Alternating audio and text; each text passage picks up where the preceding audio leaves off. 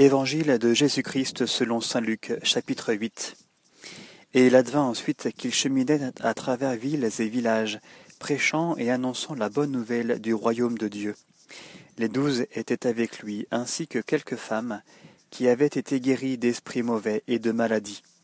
Marie, appelée la Magdaléenne, de laquelle étaient sortis sept démons, Jeanne, femme de Chouza, intendant d'Hérode, Suzanne et plusieurs autres qui les assistaient de leurs biens. Comme une foule nombreuse se rassemblait et que de toutes les villes on s'acheminait vers lui, il dit par parabole Le semeur est sorti pour semer sa semence, et comme il semait, une partie du grain est tombée au bord du chemin. Elle a été foulée aux pieds, et les oiseaux du ciel ont tout mangé. Une autre est tombée sur le roc, et après avoir poussé, elle s'est desséchée, faute d'humidité. Une autre est tombée au milieu des épines, et poussant avec elle, les épines l'ont étouffée. Une autre est tombée dans la bonne terre, a poussé, et produit du fruit au centuple. Et, se disant, il s'écriait, Entende qui a des oreilles pour entendre. Ses disciples lui demandaient ce que pouvait bien signifier cette parabole. Il dit, À vous il a été donné de connaître les mystères du royaume de Dieu, mais pour les autres c'est en parabole, afin qu'ils voient sans voir et entendent sans comprendre. Voici donc ce que signifie la parabole. La semence, c'est la parole de Dieu. Ceux qui sont au bord du chemin sont ceux qui ont entendu, puis vient le diable qui enlève la parole de leur cœur, de peur qu'ils ne croient et soient sauvés. Ceux qui sont sur le roc sont ceux qui accueillent la parole avec joie quand ils l'ont entendue, mais ceux-là n'ont pas de racines, ils ne croient que pour un moment, et au moment de l'épreuve, ils font défection. Ce qui est tombé dans les épines, ce sont ceux qui ont entendu, mais en cours de route, les soucis, la richesse et les plaisirs de la vie les étouffent, et ils n'arrivent pas à maturité. Et ce qui est dans la bonne terre, ce sont ceux qui, ayant entendu la parole, avec un cœur noble et généreux, la retiennent et portent du fruit par leur constance. Personne, après avoir allumé une lampe, ne la recouvre d'un vase ou ne la met sous un lit, on la met au contraire sur un lampadaire, pour que ceux qui pénètrent voient la lumière. Car rien n'est caché qui ne deviendra manifeste, rien non plus n'est secret qui ne doive être connu et venir au grand jour. Prenez donc garde à la manière dont vous écoutez, car celui qui a, on lui donnera, et celui qui n'a pas, même ce qu'il croit avoir, lui sera enlevé. Sa mère et ses frères vinrent alors le trouver, mais il ne pouvait l'aborder à cause de la foule. On l'en informa. Ta mère et tes frères se tiennent dehors et veulent te voir. Mais il leur répondit, Ma mère et mes frères, ce sont ceux qui écoutent la parole de Dieu et la mettent en pratique. Or, il advint un jour qu'il monta en barque, ainsi que ses disciples, et il leur dit, Passons sur l'autre rive du lac. Et ils gagnèrent le large. Tandis qu'ils naviguaient, il s'endormit, et une bourrasque s'abattit sur le sable.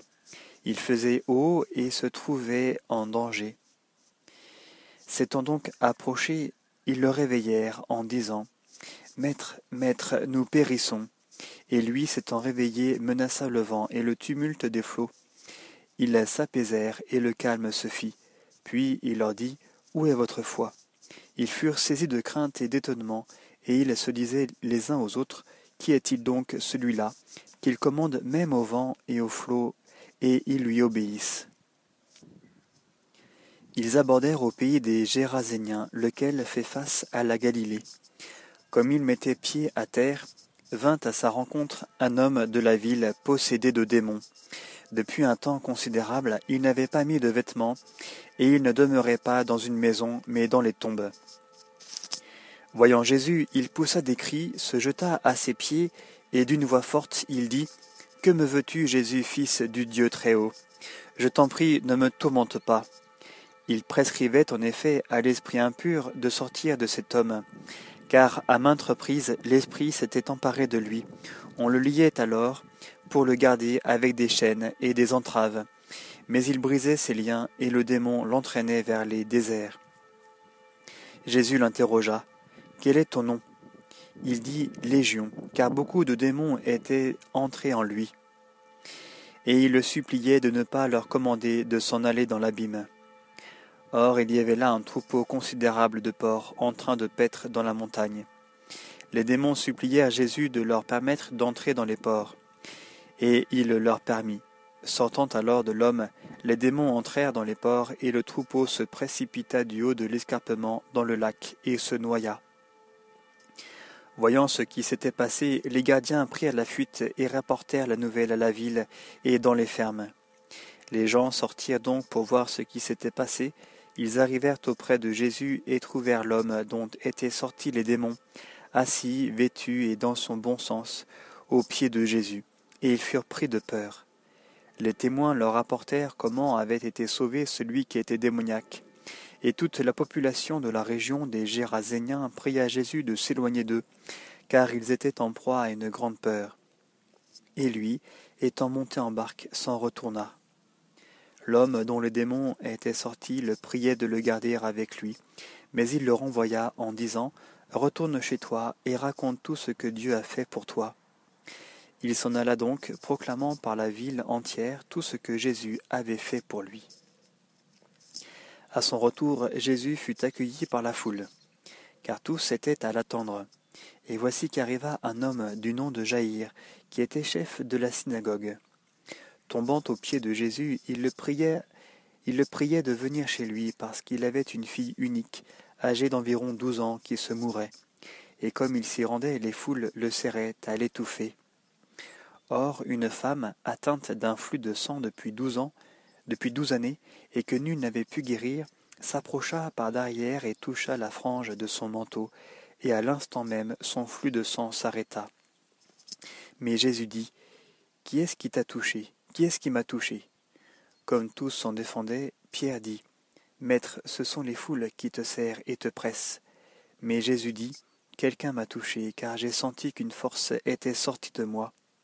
Se voyant alors découverte, la femme vint toute tremblante, et se jetant à ses pieds, raconta devant tout le peuple pour quel motif elle l'avait touché, et comment elle avait été guérie à l'instant même. Et il lui dit, Ma fille, ta foi t'a sauvée, va en paix. Tandis qu'il parlait encore, arrive de chez le chef de synagogue quelqu'un qui dit Ta fille est morte à présent, ne dérange plus le maître. Mais Jésus, qui avait entendu, lui répondit Sois sans crainte, crois seulement, et elle sera sauvée. Arrivé à la maison, il ne laissa personne entrer avec lui, si ce n'est Pierre, Jean et Jacques, ainsi que le père et la mère de l'enfant. Tous pleuraient et se frappaient la poitrine à cause d'elle. Mais il dit ne pleurez pas, elle n'est pas morte, mais elle dort. Et il se moquait de lui, sachant bien qu'elle était morte. Mais lui, prenant la main, prenant sa main, l'appela en disant Enfant, lève-toi.